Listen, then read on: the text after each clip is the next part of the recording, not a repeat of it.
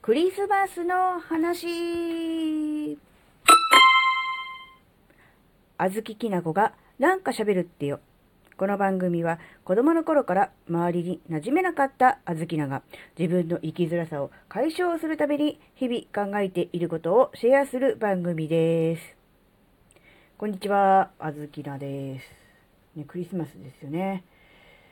うーん、でね、クリスマスになるとね、毎年ね、思い出すことがあるんですけど、あのね、長男がまだね、2歳だった時なんですけど、えっ、ー、とね、クリスマスプレゼントとして手袋をね、買ってあげようっていうことになったんですね。あの、雪遊びとか、そり遊びをする時用の、こう、つなぎのね、ジャンパーみたいなものはあったんですが、ちょっとね、手袋がね、いいのがなくて、じゃあせっかくだからサイズのね、あったものをね、ちょっとあったかい、こう、防水タイプみたいな、そういうね、うん、手袋を買ってあげようと思って、当時ね、えー、ジャスコ、今でいうイオンですね。が近所にあったので、そのね、ジャスコにね、行って、えー、ちょっとね、手袋見てこようと思って一緒に行ったんですよ。で、えー、本人にね、手袋売り場行って、こう、サイズがね、ほら、うん、買ったら行くと小さいとかだと嫌じゃないですか。あんまでかすぎるのもって思ったので、本人にね、えー、試させて、実際手袋をね、はめてみて、で、サイズの良さそうなものを、えー、買って、え、で、プレゼントするっていうことにしたんですね。で、クリスマスの朝、25日朝、枕元にそれを置いといて、本人が見つけて、で、開けて手袋だってなった時に、よかったね。サンタさん来てくれたねっていう話をあずきらした時に長男が違うよジャスコで買ったんだよっていうふうに言ったんですね。本当にあの、当時びっくりしましたね。うわ、うわちゃーと思っちゃいましたね。あの、もっとちゃんと、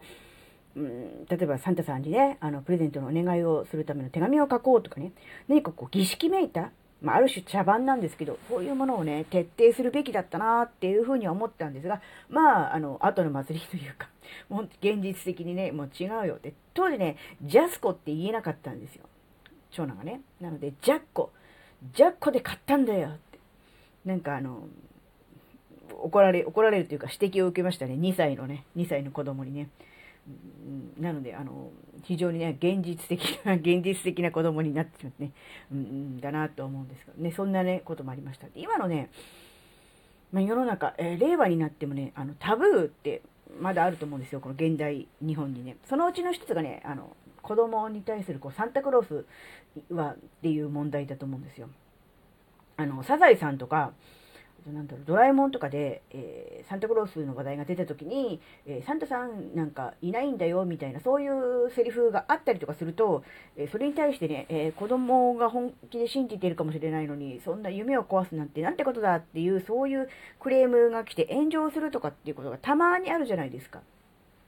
そのぐらい、やっぱりこう、サンタクロースいる、いないっていうことに対する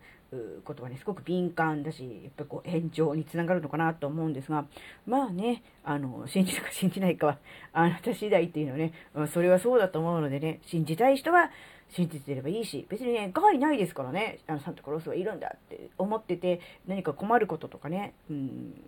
ないですからね、信じたい人はえ何歳になっても信じればいいし、えー、ね、あずきらの長男のよりも2歳にしてね、あのね、もうジャスコで買ったんだよと言ってしまう、そういう子供がね、いてもいいのかなとはね、ちょっとだけね、思いましたね。なので、いつもね、クリスマスの時期になるとね、あの、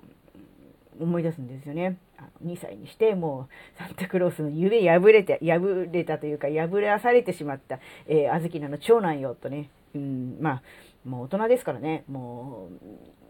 もう今となってもいいのでしょうが、もうちょっとね、長い間チェンジさせてあげてもよかったのかなっていうふうなね、と思いました。なので、あの、今ね、小さいお子さんをお育て中のね、皆さんはね、なるべくあの、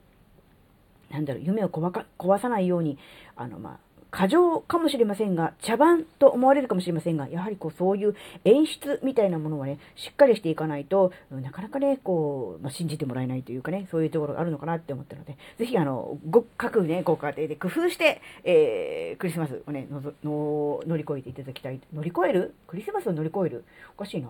あのクリスマスをね、あの楽しんでいただけたらいいかなということをね、思っております。